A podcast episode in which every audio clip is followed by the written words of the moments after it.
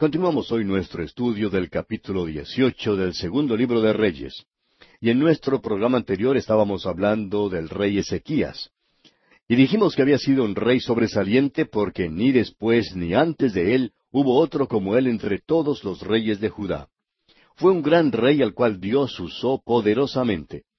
Y dijimos que por esa razón encontrábamos el relato de su vida tres veces en el Antiguo Testamento. Lo encontramos en el segundo libro de Reyes, en el segundo libro de Crónicas y también en la profecía de Isaías.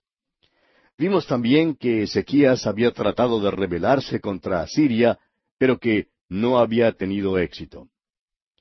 Y por esa razón tendría que pagar entonces rescate. Ahora, Sennacherib, dijimos, trató de aterrorizar el reino sureño de Judá y amenazó la ciudad de Jerusalén.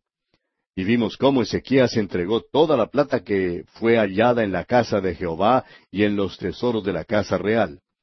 También quitó el oro de las puertas del templo de Jehová y de los quiciales que él mismo había cubierto con oro, y lo entregó todo al rey de Asiria. Continuaremos hoy considerando la segunda invasión de Judá por Sennacherib. Leamos los versículos 17 al 21 de este capítulo 18 del segundo libro de los Reyes. Después el rey de Asiria envió contra el rey Ezequías al Tartán, al Rapsaris y al Rapsaces, con un gran ejército desde Laquis contra Jerusalén, y subieron y vinieron a Jerusalén. Y habiendo subido, vinieron y acamparon junto al acueducto del estanque de arriba, en el camino de la heredad del lavador. Llamaron luego al rey, y salió a ellos Eliakim, hijo de Hilcías, mayordomo, y Sebna escriba, y hijo de Asaph, canciller. Y les dijo el Rapsaces, Decid ahora a Ezequías, así dice el gran rey de Asiria, ¿qué confianza es esta en que te apoyas? Dices, pero son palabras vacías, consejo tengo y fuerzas para la guerra, mas ¿en qué confías que te has rebelado contra mí?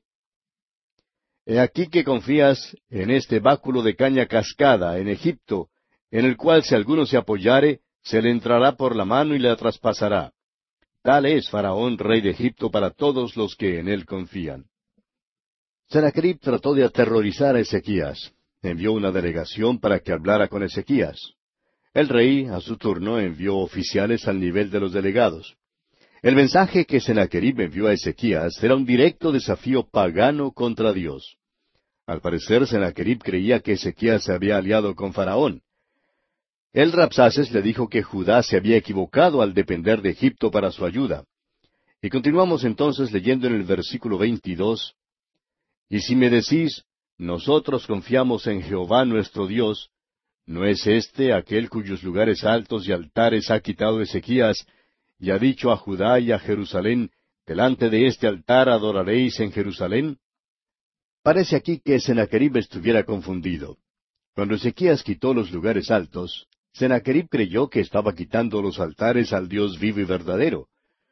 No entendía que Ezequías estaba quitando de la tierra los altares e ídolos paganos, y que su acción era una acción de obediencia más bien que de sacrilegio.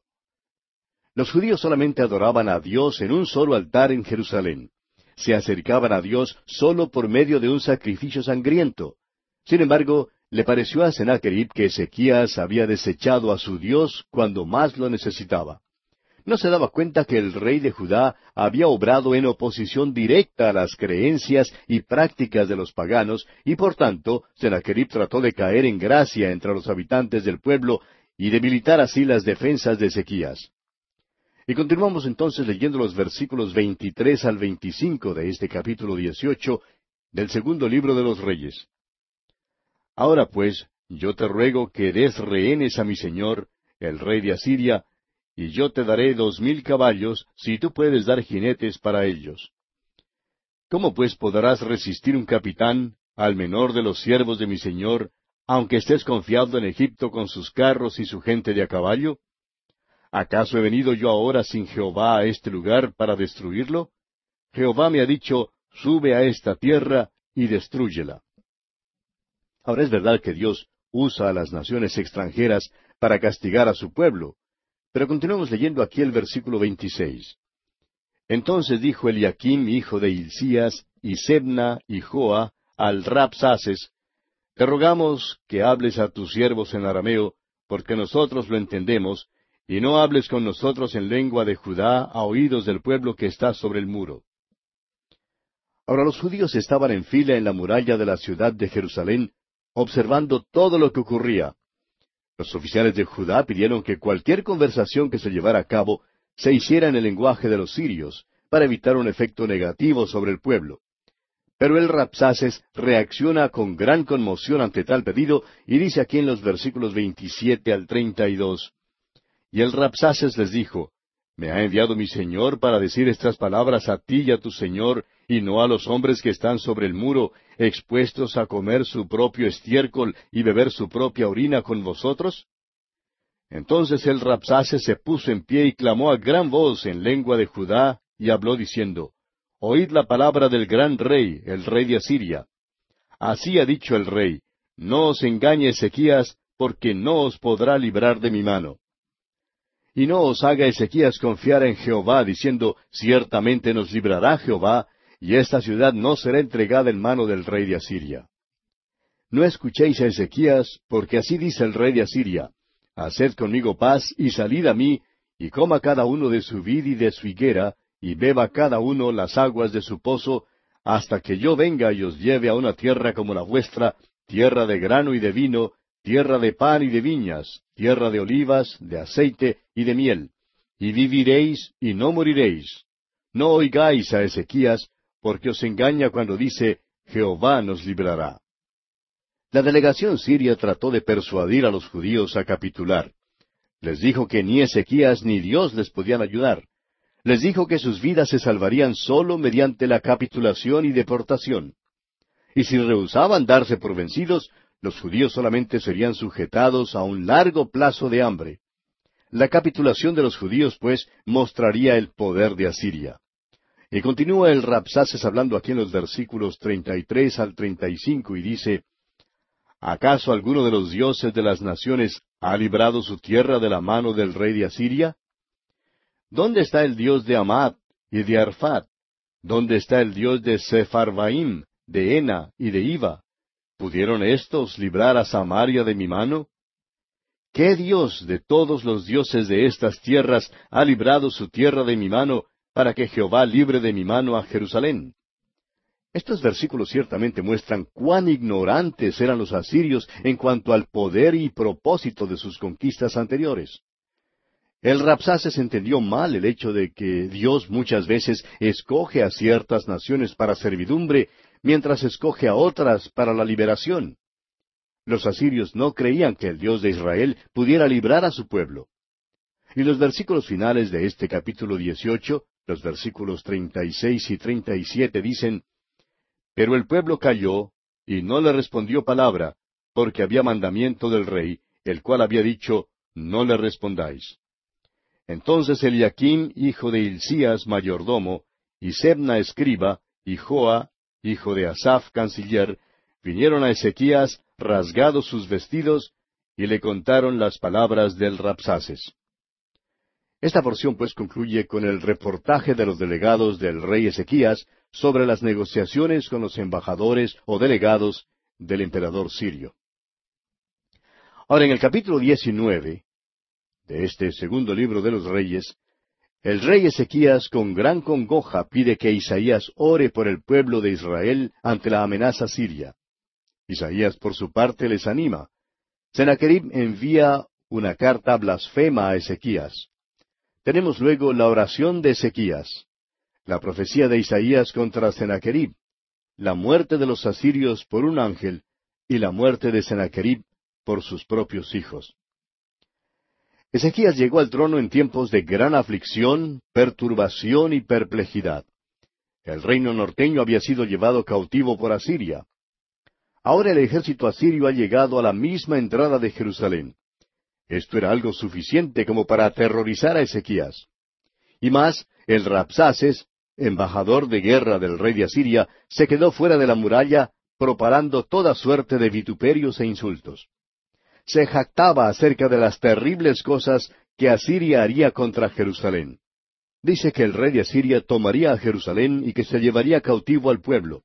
Luego añade, vuestro Dios no os libertará. Y la razón que ofrece es que ninguno de los dioses de otras naciones los había salvado. El pobre Ezequías casi desfallece bajo todo esto. Ahora esto es natural porque Ezequías está apenas aprendiendo a acudir al Señor y a confiar en Él. Y vemos que primeramente acude al profeta Isaías. Leamos pues el primer versículo de este capítulo diecinueve del segundo libro de los Reyes. Cuando el rey Ezequías lo oyó, rasgó sus vestidos y se cubrió de cilicio y entró en la casa de Jehová. Ezequías se perturba ante toda la jactancia, el lenguaje arrogante y la amenaza de los asirios. Rasga sus vestidos, se cubre de cilicio y entra en la casa del Señor. Y ese es un buen lugar donde acudir cuando uno se encuentra en un estado de depresión mental. Este es el tiempo indicado para acudir a Dios. Y continuamos leyendo el versículo dos donde dice, Y envió a Eliaquim mayordomo, a Semna escriba y a los ancianos de los sacerdotes, cubiertos de cilicio, al profeta Isaías, hijo de Amós. Nos preguntamos si usted, amigo oyente, no ha estado observando los tiempos en que vivimos. Creemos que la actitud de muchos es que estamos viviendo en una edad sumamente avanzada y humanitaria y que ese pobre rey Ezequías era algún eh, semipagano de los tiempos primitivos. Muchos vivimos en naciones que se creen cristianas.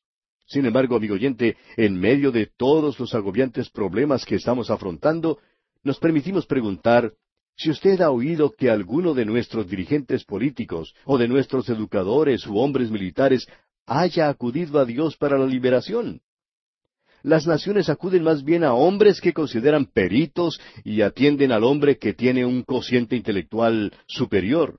Estiman que Él es quien puede dar los mejores consejos. Y mientras tanto, amigo oyente, entramos más y más en la noche y nuestros problemas se siguen amontonando. Nuestras dificultades nos oprimen cada vez más. En ninguna parte, ni aun en la iglesia, se oye decir que haya alguien que acuda a Dios.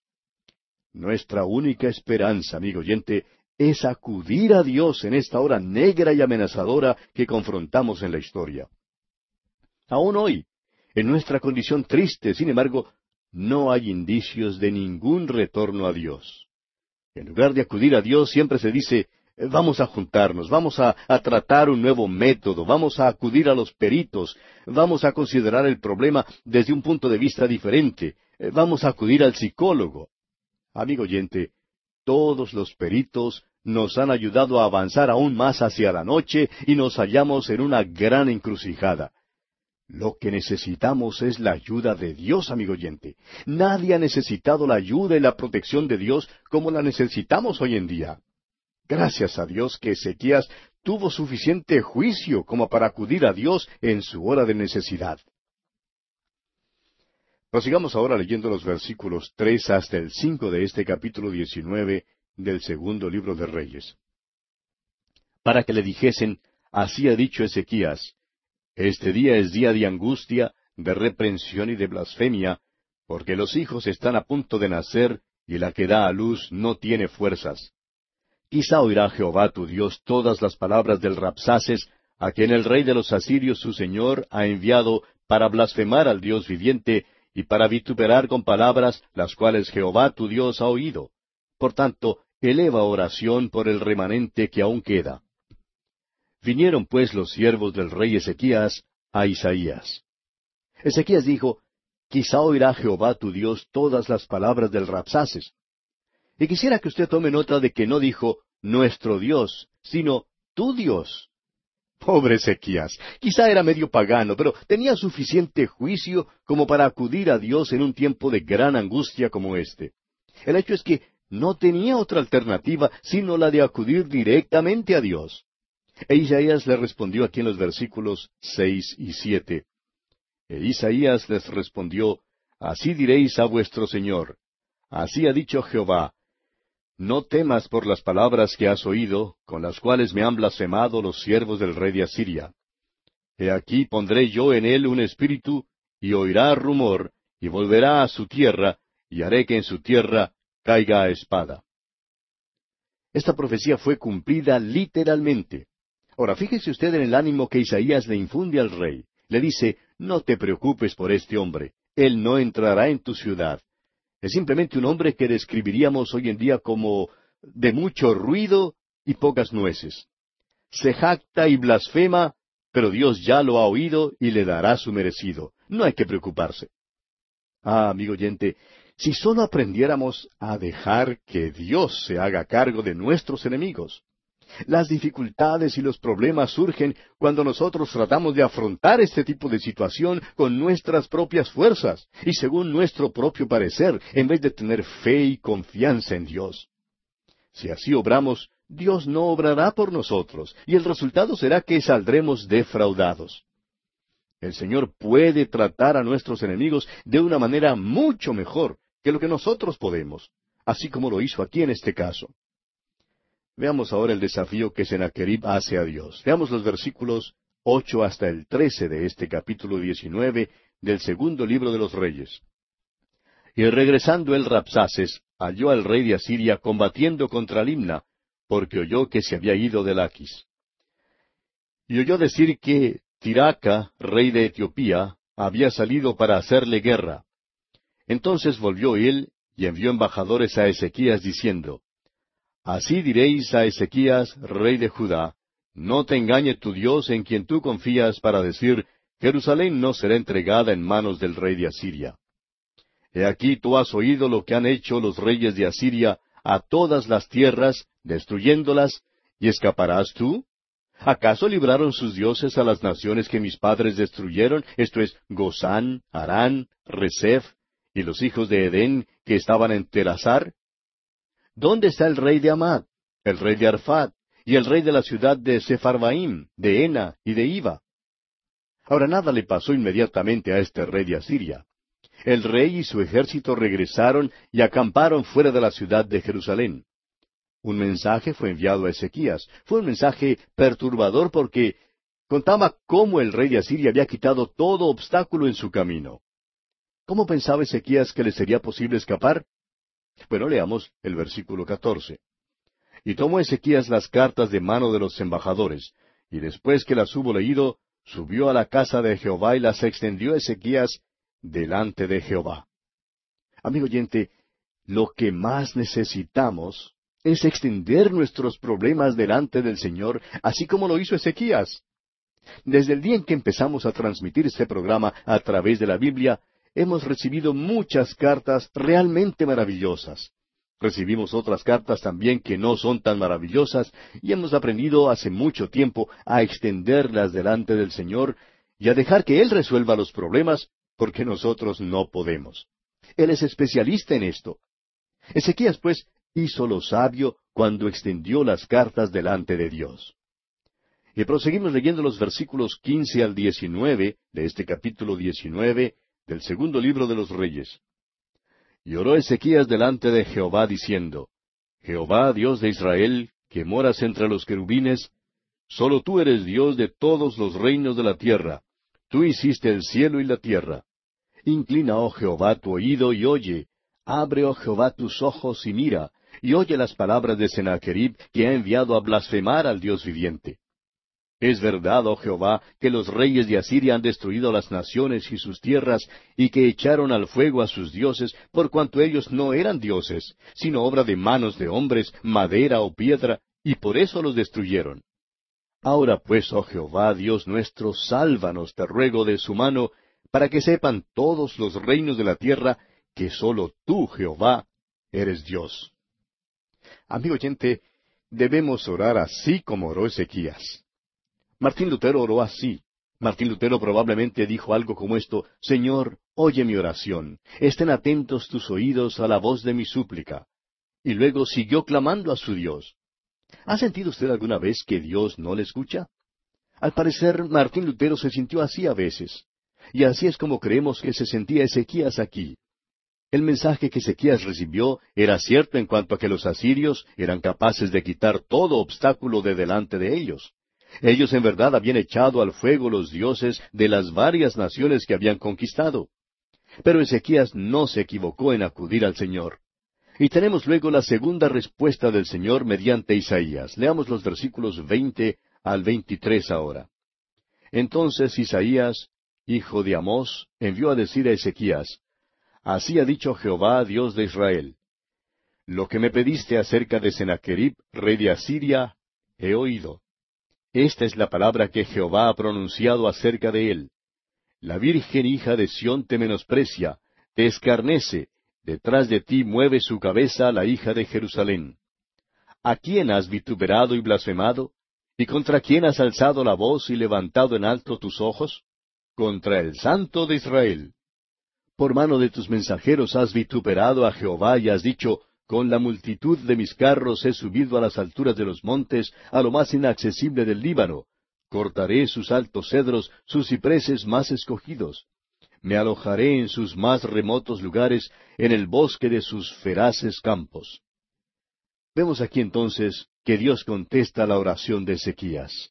Envía al profeta Isaías para decirle a Ezequías que su oración había sido escuchada y que Dios destruiría al ejército de Asiria. Continuemos leyendo los versículos 24 al 28 de este capítulo 19 del segundo libro de Reyes. Yo he cavado y bebido las aguas extrañas, he secado con las plantas de mis pies todos los ríos de Egipto. ¿Nunca has oído que desde tiempos antiguos yo lo hice y que desde los días de la antigüedad lo tengo ideado?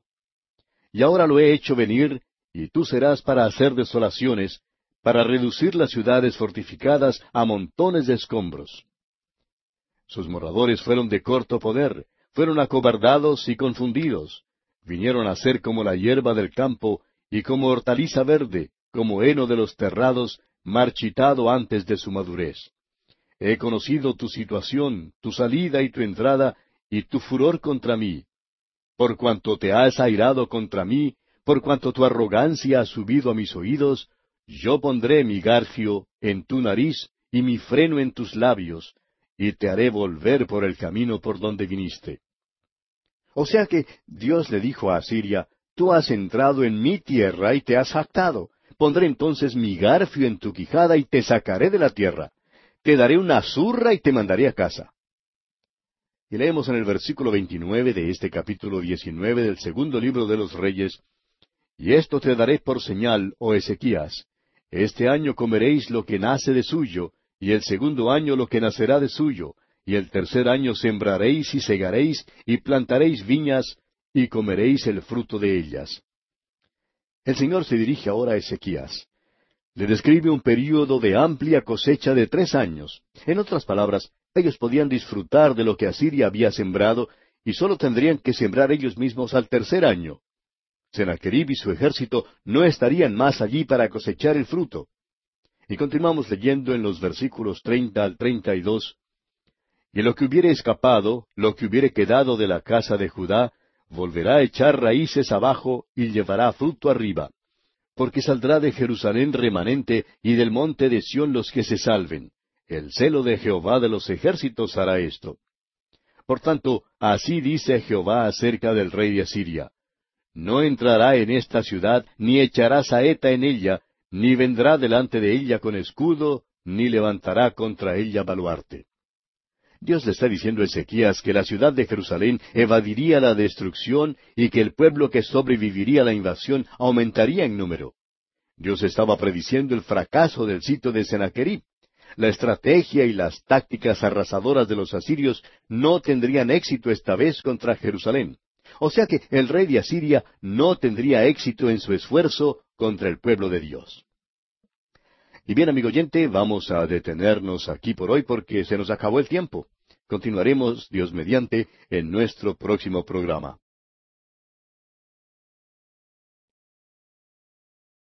Continuamos hoy nuestro estudio del capítulo 19 del segundo libro de los Reyes. Y en nuestro programa anterior estábamos considerando la segunda respuesta de Dios al rey Ezequías por medio del profeta Isaías. Y vimos que Dios contestó la oración de Ezequías y envió al profeta Isaías para decirle a Ezequías que su oración había sido escuchada y que Dios destruiría al ejército de Asiria. Vimos también que Dios le dijo a Asiria, Tú has entrado en mi tierra y te has jactado. Pondré mi garfio en tu quijada y te sacaré de la tierra.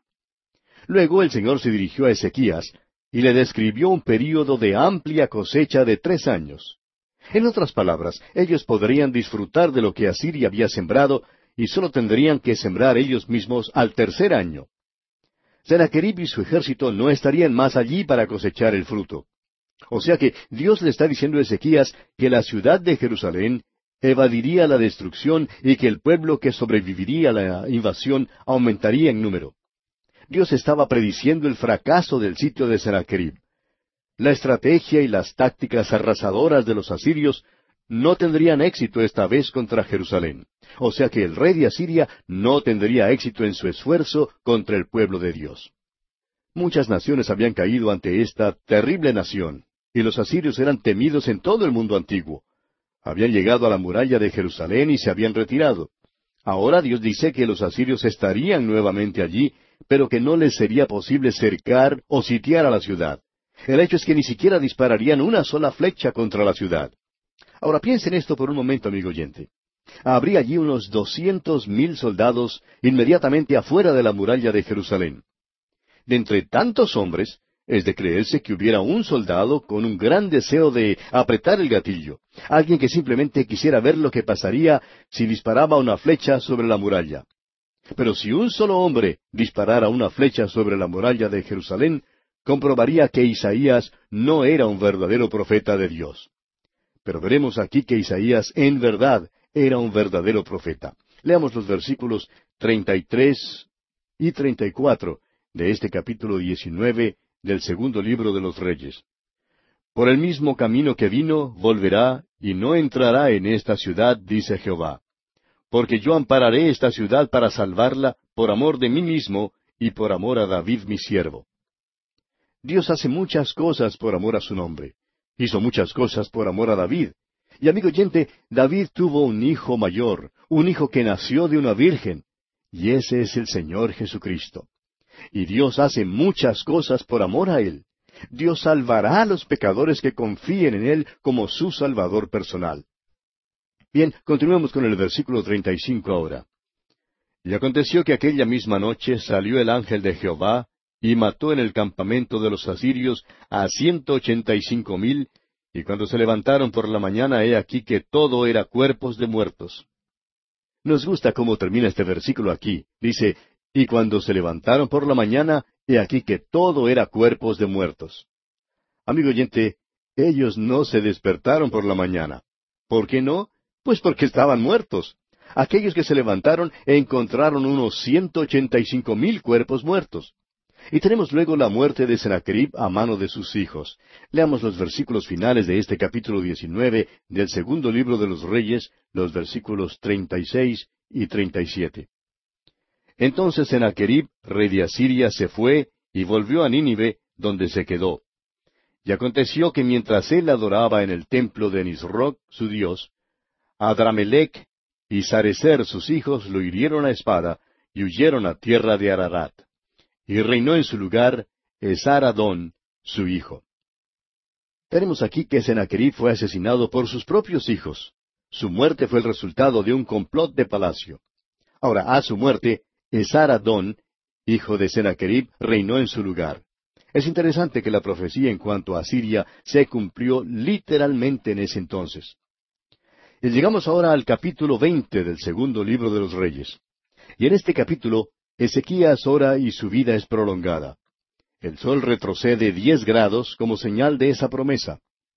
El profeta Isaías predice el cautiverio babilónico, y por último, Ezequías muere, y Manasés su hijo asciende al trono de Judá. Ezequías enferma y cree que la hora de su muerte ha llegado. Ora que el Señor le sane y Dios oye su oración. Ahora creemos que este es un caso aquí que quizá hubiera sido mejor haber muerto al tiempo señalado. Pues veremos que, después de su mejoría, Ezequías comete tres hechos insensatos y son los siguientes. Primero, permite que los embajadores de Babilonia vean todos sus tesoros. En segundo lugar, engendra a Manasés quien llegó a ser el peor de todos los reyes. Y en tercer lugar, el corazón de Ezequías se llena de soberbia. Ahora la historia en esta sección tiene importancia, y esto es evidente por el solo hecho de ser relatada tres veces en la palabra de Dios. La tenemos aquí en el segundo libro de los Reyes, en el segundo libro de Crónicas y también en el libro del profeta Isaías. Comencemos pues considerando la enfermedad de Ezequías y su sanidad. Este capítulo veinte del segundo libro de los Reyes resalta el hecho de que Dios sí puede sanar al enfermo. Ahora no estaremos contemplando en nuestro estudio de este capítulo una sanidad fanática, sino una sanidad divina. Dios sanó a Ezequías. Y amigo oyente, Dios sana de la misma manera en el día de hoy. Ezequías, como hemos visto, era un rey sobresaliente. No hubo ninguno como él después de David. Ninguno podría compararse con él. Hizo lo recto ante los ojos del Señor conforme a todo lo que David su padre hizo. Ese es el testimonio que tenemos en cuanto a él. Comencemos pues leyendo el primer versículo de este capítulo veinte del segundo libro de los Reyes. En aquellos días, Ezequías cayó enfermo de muerte. Y vino a él el profeta Isaías, hijo de Amós, y le dijo, Jehová dice así, ordena tu casa, porque morirás y no vivirás. Como ya hemos dicho, esta enfermedad de Ezequías se relata tres veces en las Escrituras. La tenemos aquí en este capítulo veinte del segundo libro de los Reyes, también en el capítulo treinta y dos del segundo libro de Crónicas, y finalmente en el capítulo treinta y ocho de la profecía de Isaías. Ahora, cada relato nos proporciona un detalle adicional que el otro no da. Creemos que fue una tarea difícil para Isaías entregarle una sentencia de muerte al rey Ezequías. De cualquier modo, amigo oyente, no importa quién sea usted, es difícil recibir las noticias de que va a morir, ¿no le parece? Ezequías, pues, no quería morir. Tampoco yo quiero morir. Y supongo que usted tampoco quiera morir. La muerte constituye noticia desalentadora. La sentencia de muerte está sobre cada uno de nosotros, aunque no sabemos el día ni la hora. El escritor a los Hebreos dice allá en el capítulo nueve de su carta, versículo veintisiete, y de la manera que está establecido para los hombres que mueran una sola vez, y después de esto, el juicio. Esta es una cita divina. Aun si cada uno de nosotros supiéramos el momento exacto en que íbamos a morir, no cambiaríamos nuestro modo de vivir. Aún muchos hermanos dicen, bueno, la muerte es algo que viene por allá en el futuro. No me preocupo ahora por ella. Bueno, es verdad que no debemos preocuparnos por ella, pero sí debemos vivir sabiendo que ese será el fin definido. Hace algún tiempo se presentó el caso en que un médico le informó a un joven pastor que había desempeñado su pastorado en forma muy loable, que tenía cáncer y que sus días estaban contados. El hecho es que su caso era la reaparición del cáncer que antes había sido curado. El pastor decidió enviar una carta a algunos de sus amigos en la que escribió entre otras cosas lo siguiente. En estos últimos pocos días he descubierto que cuando un cristiano de repente es confrontado con la sentencia de muerte, ciertamente empieza a evaluar en forma más real las cosas materiales, como por ejemplo mi equipo de pescar, mis libros, el huerto, Ninguno de estos tienen tanto valor como lo tenían hace una semana. Ahora, teniendo esto en cuenta, vamos a seguir leyendo la historia de la enfermedad de Ezequías. Leamos los versículos dos y tres ahora. Entonces él volvió su rostro a la pared y oró a Jehová y dijo, Te ruego, Jehová, te ruego que hagas memoria de que he andado delante de ti en verdad y con íntegro corazón, y que he hecho las cosas que te agradan. Y lloró Ezequías con gran lloro. Ezequías volvió su rostro a la pared y oró al Señor. Creemos comprender cómo se sintió Ezequías. Supóngase usted que le informaran que tiene cáncer, y que ni usted ni el médico supiera cuál sería el resultado. El doctor Magui, autor de estos estudios bíblicos, dijo que durante todo su ministerio ha visitado a quienes sufren de cáncer. A él le fue posible comprender que ellos sufrieran de cáncer, pero dijo que nunca le fue posible comprender que algún día él también lo padeciera. Confesó que se quedó aturdido cuando el médico le informó que tenía cáncer. No lo podía creer. Cuando finalmente tuvo que aceptar el hecho de que tenía cáncer, los médicos no le pudieron dar ninguna seguridad de que le podrían sanar completamente. Y añadió que ni aun en el tiempo en que vivía tuvo la certeza de que le podían curar. Y agrega, en verdad le hace a uno pensar en las cosas de una manera diferente. Muchos, observando la conducta del doctor Magui, le preguntaron, ¿Por qué se jubiló usted de la iglesia donde trabajaba como pastor? Y él respondió que Dios le concedió el privilegio de ser pastor de una iglesia en su apogeo de vitalidad y vigor, y de gozar del culto de la mitad de la semana más grande que jamás haya sido celebrado en estos tiempos. Y que él consideraba todo esto como un privilegio, pero que quería vivir de tal manera que agradara al Señor. Y decía, mi enfermedad me ha hecho cambiar de muchas maneras. En una ocasión alguien le dijo al doctor Magui, Parece que usted trata de matarse al continuar con su ministerio radial y al mismo tiempo tantas conferencias. Y su respuesta fue, ¿Sabe usted que temo que si no lo hago, yo vaya a desagradar a mi Señor? Y no quiero desagradarle de ninguna manera. Y contaba que cuando estuvo en el hospital no tenía idea alguna de cuál sería el resultado de su enfermedad. Le dijo a la enfermera que no podía acostarse porque se sentía tan débil, pero en realidad no estaba débil físicamente, sino que tenía miedo. La enfermera le preguntó, ¿Se siente mal? Y él le contestó que no, pero que estaba muy asustado. La enfermera era cristiana y solo sonrió. Cuando por fin se acostó en la cama, dice él que volvió su rostro a la pared, así como lo hizo Ezequías, y oró a Dios, y le dijo que no quería morirse. Y desde ese día en el hospital, cuando volvió su rostro hacia la pared, ha tratado de hacer todo lo que había sido posible para el Señor.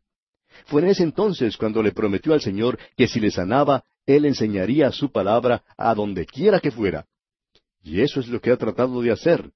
Dijo él, no quiero desilusionar a mi Señor, porque no quiero que diga, bueno, amigo, tengo que llamarte a casa porque no estás ocupándote en lo que dijiste que ibas a, a hacer. Cuando uno se encuentra en una posición como esa, amigo oyente, tiene una perspectiva algo diferente de lo que tenía antes. Ahora hemos mencionado todo esto amigo oyente, porque deseamos aclarar de una vez por todas que sí creemos firmemente y de todo corazón en la sanidad de fe. Creemos que Dios puede sanar hoy en día, pero no creemos en los sanadores de fe. Ahora ponga mucho cuidado porque voy a repetir esto otra vez. Creemos firmemente y de todo corazón en la sanidad de fe, pero no creemos en los sanadores de fe. Cuando nos enfermamos, amigo oyente, creemos que debemos acudir directamente a Dios en la oración y pedir que otros oren por nosotros también. Bien, permítanos ahora continuar con esta porción de las Escrituras. En el versículo tres de este capítulo veinte del segundo libro de los Reyes, el rey Ezequías mencionó su perfecto corazón y sus buenas obras. Ahora no me sería posible decir lo mismo en cuanto a mí, pero a Ezequías creemos que le fue muy posible decirlo pues en verdad él había caminado bien ante los ojos del Señor. Ahora observe usted lo que Dios hace aquí. Leamos los versículos cuatro hasta el seis ahora. Y antes que Isaías saliese hasta la mitad del patio, vino palabra de Jehová a Isaías diciendo, Vuelve y di a Ezequías, príncipe de mi pueblo, así dice Jehová el Dios de David tu padre, Yo he oído tu oración, y he visto tus lágrimas, he aquí que yo te sano al tercer día subirás a la casa de Jehová. Y añadiré a tus días quince años, y te libraré a ti y a esta ciudad de mano del rey de Asiria. Y ampararé esta ciudad por amor a mí mismo, y por amor a David mi siervo. El Señor había visto las lágrimas de Ezequías, y estamos seguros que Él ha visto las lágrimas suyas y las lágrimas mías, amigo oyente. Ezequías había recibido la noticia de que iba a morir. Era un tiempo para llorar. Sin embargo, el Señor le informó al rey que sería sanado y que su vida sería prolongada durante unos quince años más. Leamos ahora el versículo siete. Y dijo Isaías, Tomad masa de higos, y tomándola, la pusieron sobre la llaga, y sanó. Dios usó medios naturales para sanar a Ezequías, pero también usa medios sobrenaturales para sanar. El apóstol Santiago dice allá en el capítulo cinco de su epístola, versículos trece al quince, ¿Está alguno entre vosotros afligido? Haga oración. ¿Está alguno alegre? Cante alabanzas. ¿Está alguno enfermo entre vosotros? Llame a los ancianos de la iglesia y oren por él, ungiéndole con aceite en el nombre del Señor. Y la oración de fe salvará al enfermo, y el Señor lo levantará, y si hubiere cometido pecados, le serán perdonados. Ahora hay dos maneras en que una persona puede ser ungida con aceite. Una es ceremonial y la otra es medicinal. Parece que muchos no lo comprenden, pero creemos que el apóstol Santiago está hablando aquí acerca de la unción medicinal. Creemos que Dios está diciendo mediante el apóstol Santiago que el médico debe ser llamado, pero que los diáconos de la iglesia también deben ser llamados para que puedan orar y que aquella oración levantará al enfermo. En el caso de Ezequías pusieron una masa de higos sobre la llaga. Creemos que el rey sufrió lo que nosotros hoy en día llamamos cáncer. Dios le dijo, voy a darte quince años más de vida, pero mejor es que te pongan una masa de higos sobre esa llaga. No debemos pensar que es imprudente consultar con el médico cuando enfermamos. Amigo oyente, debemos ser cuerdos más bien que fanáticos. Si usted sufre de alguna enfermedad, amigo oyente, debe hacerle frente al hecho. Ezequías quería saber cuál era la realidad de los hechos, y Dios le habló claro y salvó su vida y le permitió vivir más tiempo. Continuemos leyendo ahora el versículo ocho de este capítulo veinte del segundo libro de los Reyes. Y Ezequías había dicho a Isaías, ¿Qué señal tendré de que Jehová me sanará y que subiré a la casa de Jehová al tercer día? Ezequías pidió una señal que mostrara que su vida sería prolongada. Volviendo ahora al caso del doctor Magui, él dijo que el Señor no le había dado ninguna señal que su vida sería prolongada. Él estaba desarrollando un estudio a través de la Biblia en dos años y medio, y le pidió al Señor que le dejara terminar ese estudio, y dice que el Señor le permitió terminarlo.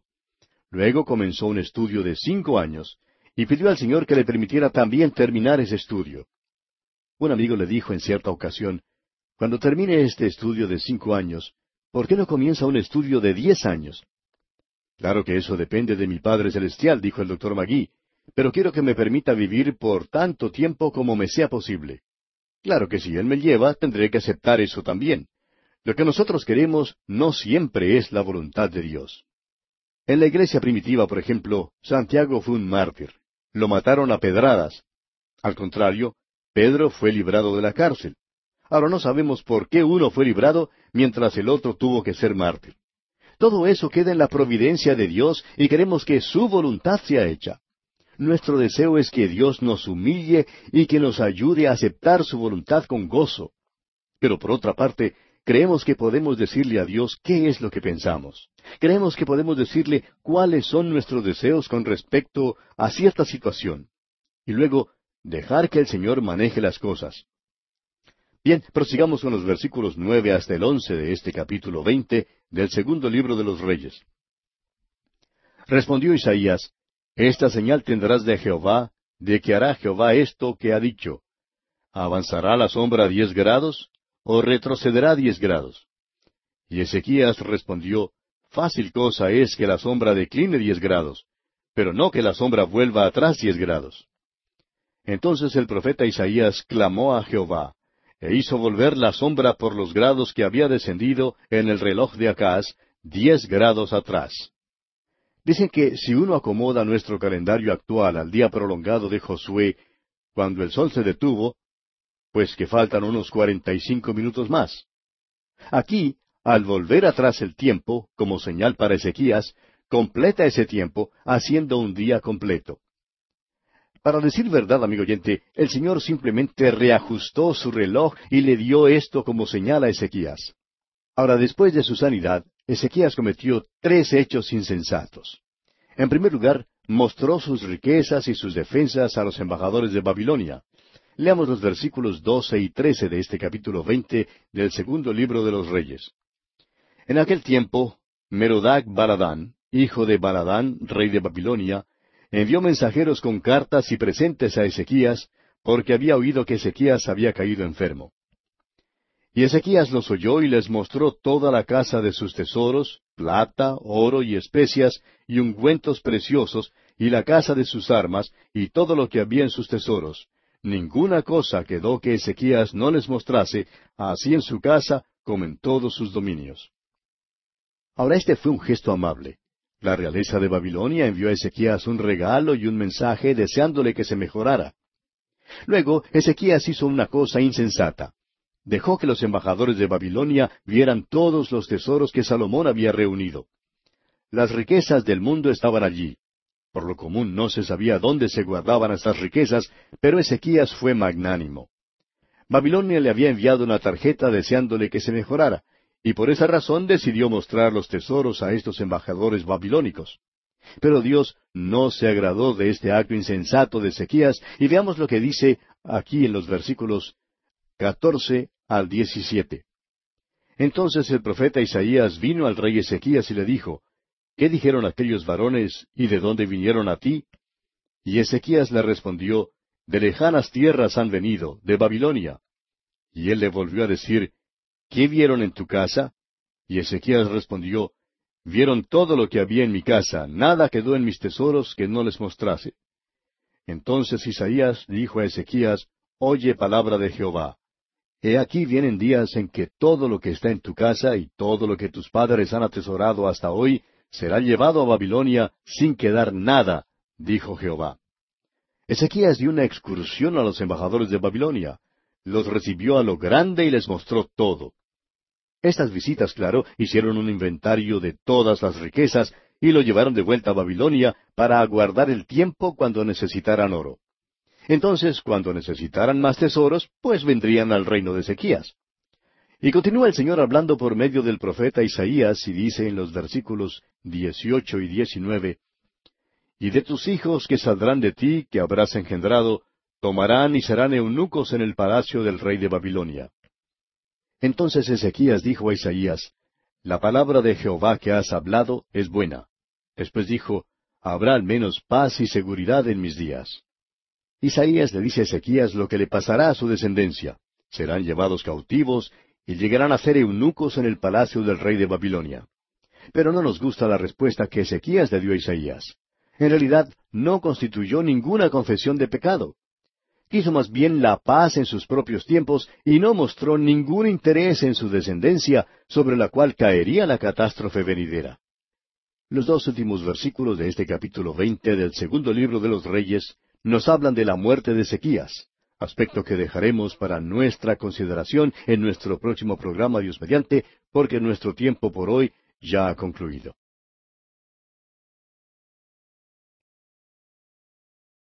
Al continuar hoy nuestro estudio del capítulo veinte de este segundo libro de los Reyes, vamos a considerar la muerte de Ezequías. Estamos ya al final de este capítulo y vamos a comenzar hoy leyendo los versículos veinte y veintiuno.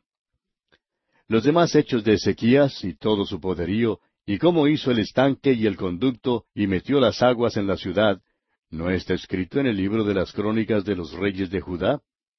Y durmió Ezequías con sus padres, y reinó en su lugar Manasés, su hijo. Ahora es posible que sea malo decir lo que vamos a decir, pero creemos que habría sido mejor si Ezequías hubiese muerto al tiempo señalado. Él cometió tres hechos disparatados después que Dios prolongó su vida. En primer lugar, mostró sus tesoros a Babilonia. Esto ocasionó gran dificultad en el futuro. En segundo lugar, engendró a Manasés quien llegó a ser el rey más malo de todos. Y en último lugar, en sus últimos años, manifestó una arrogancia casi insolente. Su corazón se llenó de soberbia. Allá en el segundo libro de Crónicas, capítulo treinta y dos, versículo veinticinco, leemos Mas Ezequías no correspondió al bien que le había sido hecho, sino que se enalteció su corazón, y vino la ira contra él y contra Judá y Jerusalén. Es por esto que decimos que quizá hubiera sido mejor si Ezequías hubiera muerto en el tiempo originalmente señalado por Dios. Es por eso que debemos tener mucho cuidado. El Señor nos ha salvado y no debemos hacer nada que le cause oprobio. Amigo oyente, este capítulo veinte del segundo libro de los Reyes es un capítulo maravilloso.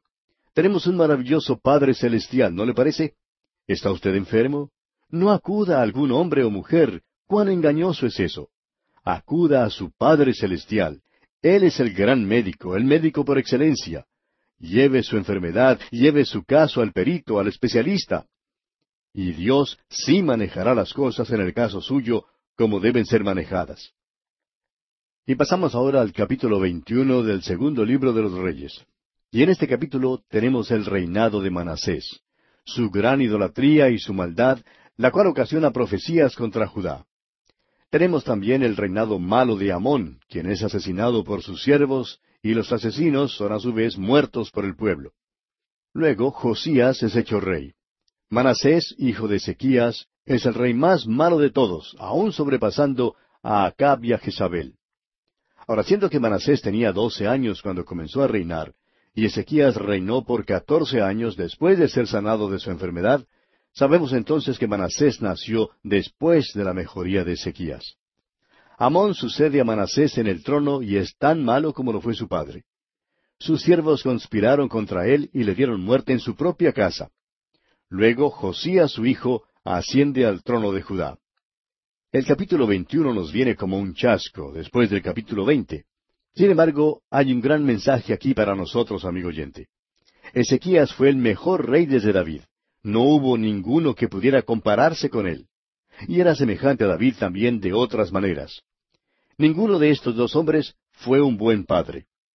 Ezequías engendró a un hijo que fue el rey más malo que jamás reinara en el reino sureño.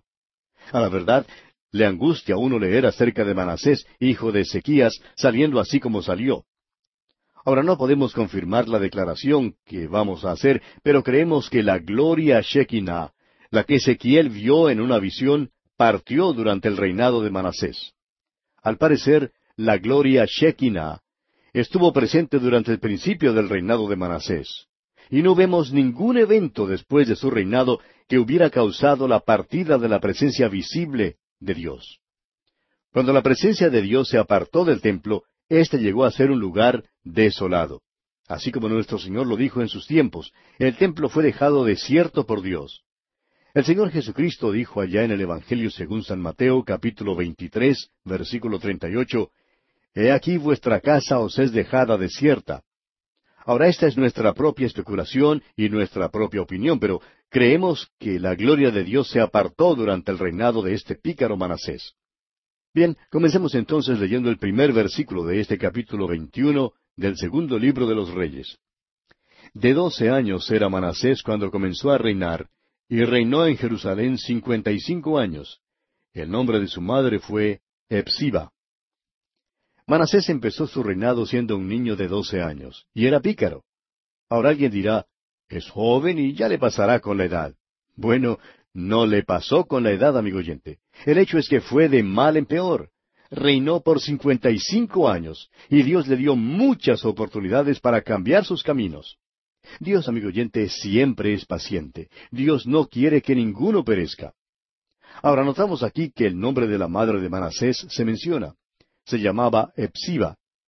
Y ella tendrá que aceptar la responsabilidad por el comportamiento de su hijo.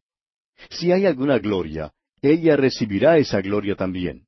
Puede haber sido una maravillosa madre, eso no lo sabemos. No sabemos cómo es que Epsiba crió a este muchacho, pero el hecho es que Manasés fue un pícaro. Leamos ahora el versículo dos. E hizo lo malo ante los ojos de Jehová, según las abominaciones de las naciones que Jehová había echado de delante de los hijos de Israel. Manasés fue tan malo como cualquier pagano que Dios expulsó de la tierra, cuando trajo a esa tierra a su pueblo.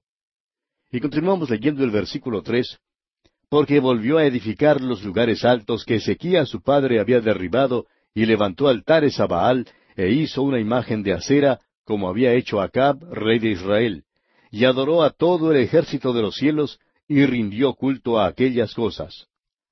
Ahora Ezequías había destruido los lugares altos de adoración. Todo su trabajo se frustró porque ahora Manasés volvió a erigir esos altares a Baal. Manasés adoraba a todo el ejército de los cielos y lo servía. Y eso quiere decir que adoraba al sol, la luna, las estrellas y todo el ejército de los cielos. Esta adoración tenía mucho en común con la adoración pagana más tarde de los dioses griegos como Apolo y Diana y muchos otros. Ahora alguien dirá, ah, pero vivimos en unos tiempos muy distintos. La verdad es que no vivimos en tiempos muy diferentes, amigo oyente. Se puede entrar en casi cualquier tienda hoy en día para comprar un paquetito cuyo contenido puede informarle bajo cuál estrella nació usted y todo en cuanto a usted mismo. Hay muchos que hoy en día todavía adoran al ejército de los cielos. Pero debemos recordar que hoy en día, tal como entonces, todo esto es abominación contra Dios y su Hijo Jesucristo. Bien, continuemos ahora con los versículos cuatro hasta el ocho. Asimismo edificó altares en la casa de Jehová, de la cual Jehová había dicho, Yo pondré mi nombre en Jerusalén. Y edificó altares para todo el ejército de los cielos en los dos atrios de la casa de Jehová.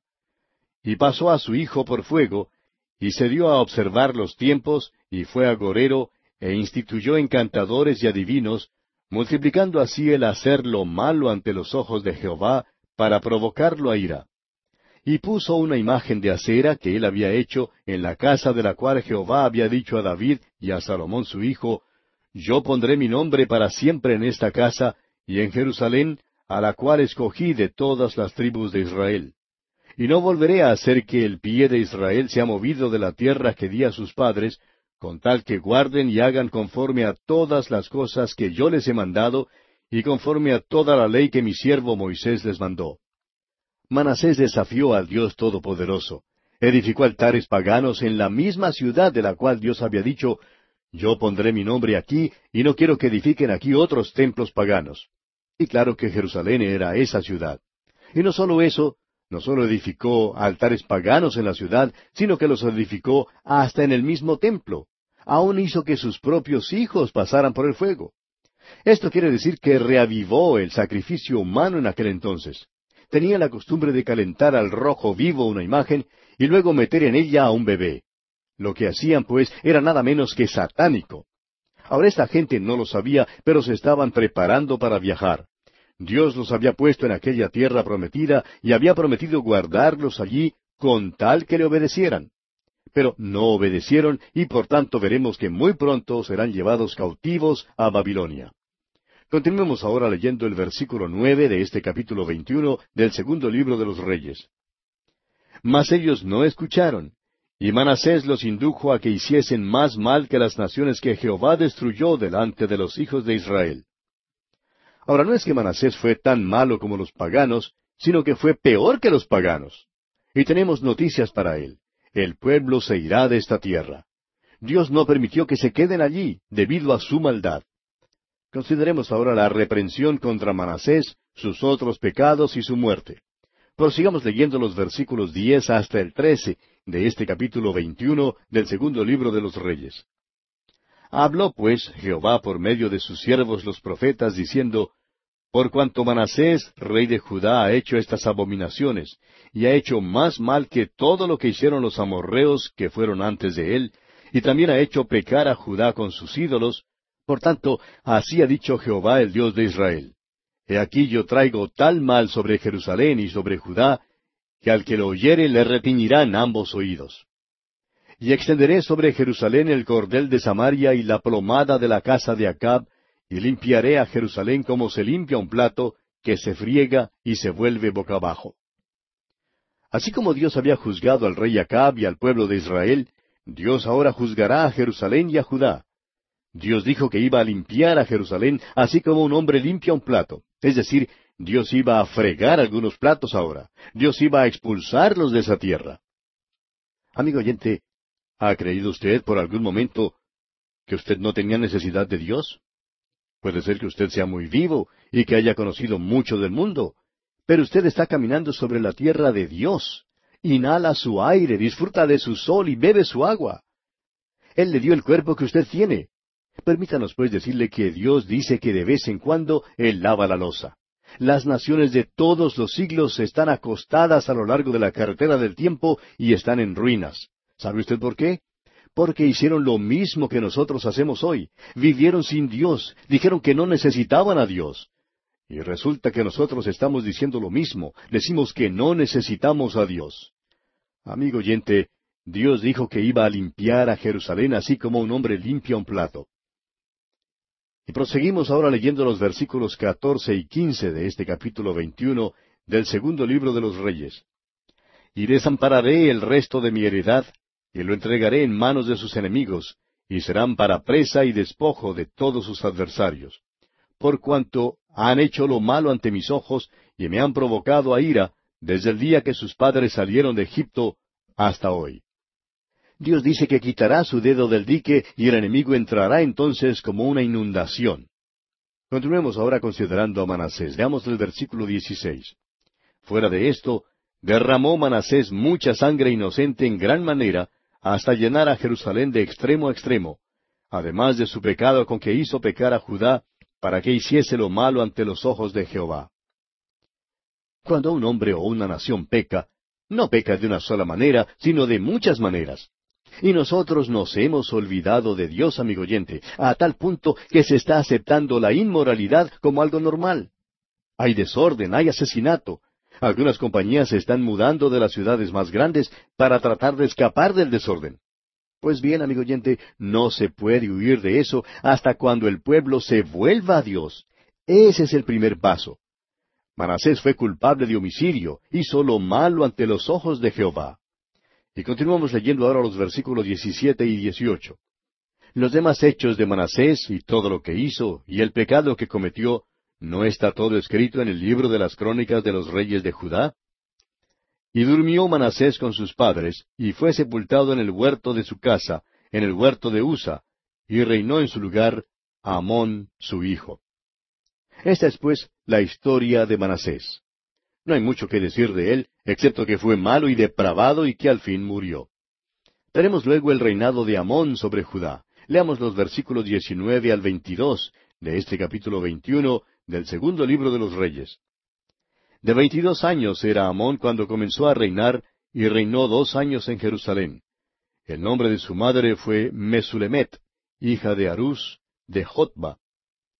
E hizo lo malo ante los ojos de Jehová, como había hecho Manasés su padre. Y anduvo en todos los caminos en que su padre anduvo, y sirvió a los ídolos a los cuales había servido su padre, y los adoró. Y dejó a Jehová el Dios de sus padres, y no anduvo en el camino de Jehová.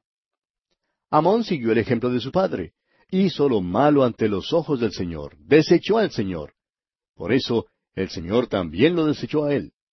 Tenemos luego la muerte de Amón. Leamos los versículos 23 al 26. Y los siervos de Amón conspiraron contra él y mataron al rey en su casa. Entonces el pueblo de la tierra mató a todos los que habían conspirado contra el rey Amón, y puso el pueblo de la tierra por rey en su lugar a Josías, su hijo. Los demás hechos de Amón, ¿no están todos escritos en el libro de las crónicas de los reyes de Judá? Y fue sepultado en su sepulcro en el huerto de Usa, y reinó en su lugar Josías, su hijo. La maldad de Amón condujo a una revolución. Hoy en día parece que en el mundo entero estamos en camino a una revolución. Es una lástima que nuestros líderes parezcan tener interés solamente en ser elegidos. Parece que están dispuestos a vender a su país para poder lograr sus deseos. Vivimos en tiempos peligrosos, amigo oyente. Ahora esta sección nos conduce al último de los grandes reyes. Uno de los avivamientos más grandes ocurrió durante su reinado. Llegamos pues al capítulo 22 del segundo libro de los reyes. En este capítulo tenemos el buen reinado de Josías, quien se ocupa en reparar el templo. Gilcías halla un libro de la ley, y por último tenemos la profecía de Ulta. En los capítulos 22 y 23 veremos que Josías empieza a reinar cuando tiene ocho años, y reina por treinta y un años. Es uno de los mejores reyes entre los que reinaron después de Salomón. Un gran avivamiento llega a la nación. Hilcías, el sumo sacerdote, es su consejero y ayudante. Tenemos luego los siete pasos del avivamiento que son, en primer lugar, el templo es reparado. En segundo lugar, hay un regreso a la palabra de Dios. En tercer lugar, el pueblo es convencido de su pecado. En cuarto lugar, hay una extirpación de la idolatría. Quinto, hay asimismo una extirpación de la inmoralidad. En sexto lugar, se reinstaura la celebración de la Pascua, y en séptimo lugar, hay más reformación. Al finalizar esta sección en el capítulo 23, veremos que Josías es muerto por Faraón Necao, rey de Egipto. Joacás, hijo de Josías, reina por dos meses, y luego el rey de Egipto hace rey a Eliakim, otro hijo de Josías, y cambia su nombre por el de Joacim. Pero Joacim hace lo malo. Comencemos pues leyendo el versículo primero de este capítulo veintidós del segundo libro de los Reyes. Cuando Josías comenzó a reinar era de ocho años, y reinó en Jerusalén treinta y un años. El nombre de su madre fue Gedida, hija de Adaía, de Boscat. Sin duda que usted ha notado que algunos de estos reyes eran muy jóvenes cuando empezaron a reinar. Y dice el versículo dos, E hizo lo recto ante los ojos de Jehová, y anduvo en todo el camino de David su padre, sin apartarse a derecha ni a izquierda. Ahora el sol ha salido nuevamente. La luz brilla una vez más en esa tierra. Josías ha llegado al trono. Este rey dirigió un movimiento que resultó en el avivamiento más grande que este pueblo jamás experimentara después de los días de David y Salomón. Ahora Josías es rey sobre el reino de Judá en el sur. Usted recordará que el reino del norte ya había sido llevado al cautiverio. Fueron llevados cautivos durante el reinado de Ezequías en el sur, quien fue otro rey benigno y sobresaliente. Luego Manasés y Amón, ambos reyes malvados, llegaron al trono de Judá. Ahora Josías está en el trono, y leemos que reinó por treinta y un años y fue buen rey. Durante su reinado, Nahum, Habacuc, Sofonías y Jeremías sirvieron como profetas. Ahora pensamos entresacar de esta porción algunos pasajes que indican la manera en que Josías reinó y cómo vino el avivamiento. Es nuestra firme convicción hoy que lo único que puede salvar a la humanidad es la pronta venida de Cristo o un reavivamiento. Habrá entonces o reavivamiento o revolución. Hay corrupción en los gobiernos en todos los niveles. Hay corrupción en todas las organizaciones. La inmoralidad y el desorden abundan. Prevalecen el sexo, el licor, las drogas, revistas asquerosas, películas obscenas, escándalos y motines. La humanidad se revuelca como cerdo en una posilga. Somos como el hijo pródigo en una provincia apartada que se encontró en el chiquero con los cerdos. Tenemos pues que escoger entre reavivamiento o la revolución. Los partidos políticos están dispuestos a vender la primogenitura de sus países para poder quedarse en el poder. La Iglesia, por su parte, hoy en día está bajo la plaga de la apostasía. El liberalismo tiene un lugar de predominio en la Iglesia organizada. Hay muchos que niegan en forma descarada la palabra de Dios aun en los llamados círculos evangélicos. La palabra de Dios ha sido perdida en la iglesia. Algunos ateos se encuentran hasta en los púlpitos. Lo primero que tenemos que reconocer, amigo oyente, es que el reavivamiento es personal e individual. No creemos que el reavivamiento empiece como un movimiento en masa. No creemos que haya comenzado así en el pasado. Lo que necesitamos hoy, amigo oyente, no es que los políticos llamen aviesos a otros políticos. Lo que necesitamos es que un político diga, me he equivocado, pienso volverme a Dios ahora. Luego necesitamos otros políticos que sigan ese ejemplo. Sería extraño y tememos que hasta asustaría a nuestras naciones. Pero eso es lo que necesitamos, amigo oyente. Necesitamos hombres en nuestros países que digan como el salmista, Pronto está mi corazón, oh Dios, mi corazón está dispuesto. Bien, continuemos ahora con el capítulo 22 del segundo libro de los Reyes y leamos los versículos tres hasta el seis.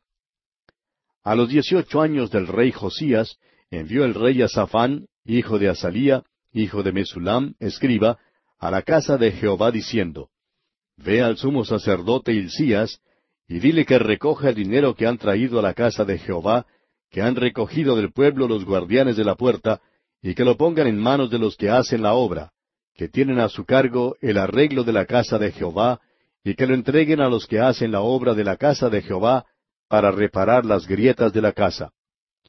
A los carpinteros, maestros y albañiles, para comprar madera y piedra de cantería, para reparar la casa. Lo segundo que Josías hizo fue reparar el templo. Lo primero que hizo fue hacerlo recto ante los ojos de Jehová. Ahora el templo no estaba en uso cuando Josías llegó al trono.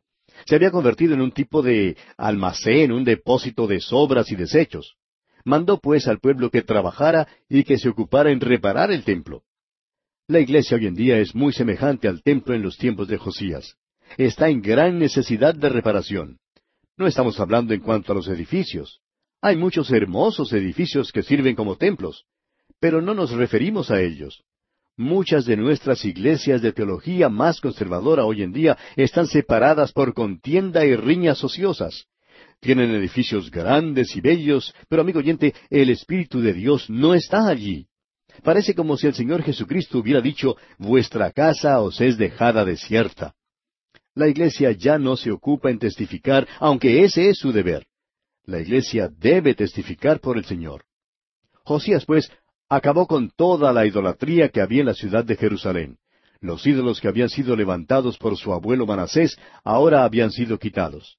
La casa de Dios estaba deteriorada y las órdenes de Josías eran de reparar el templo. Y amigo oyente, si hay reavivamiento, tendrá que ser entre el pueblo de Dios. Aquí es donde la reparación tiene que comenzar. Bien, vamos a detenernos aquí por hoy, amigo oyente, porque nuestro tiempo ya ha concluido. Continuaremos Dios mediante en nuestro próximo programa.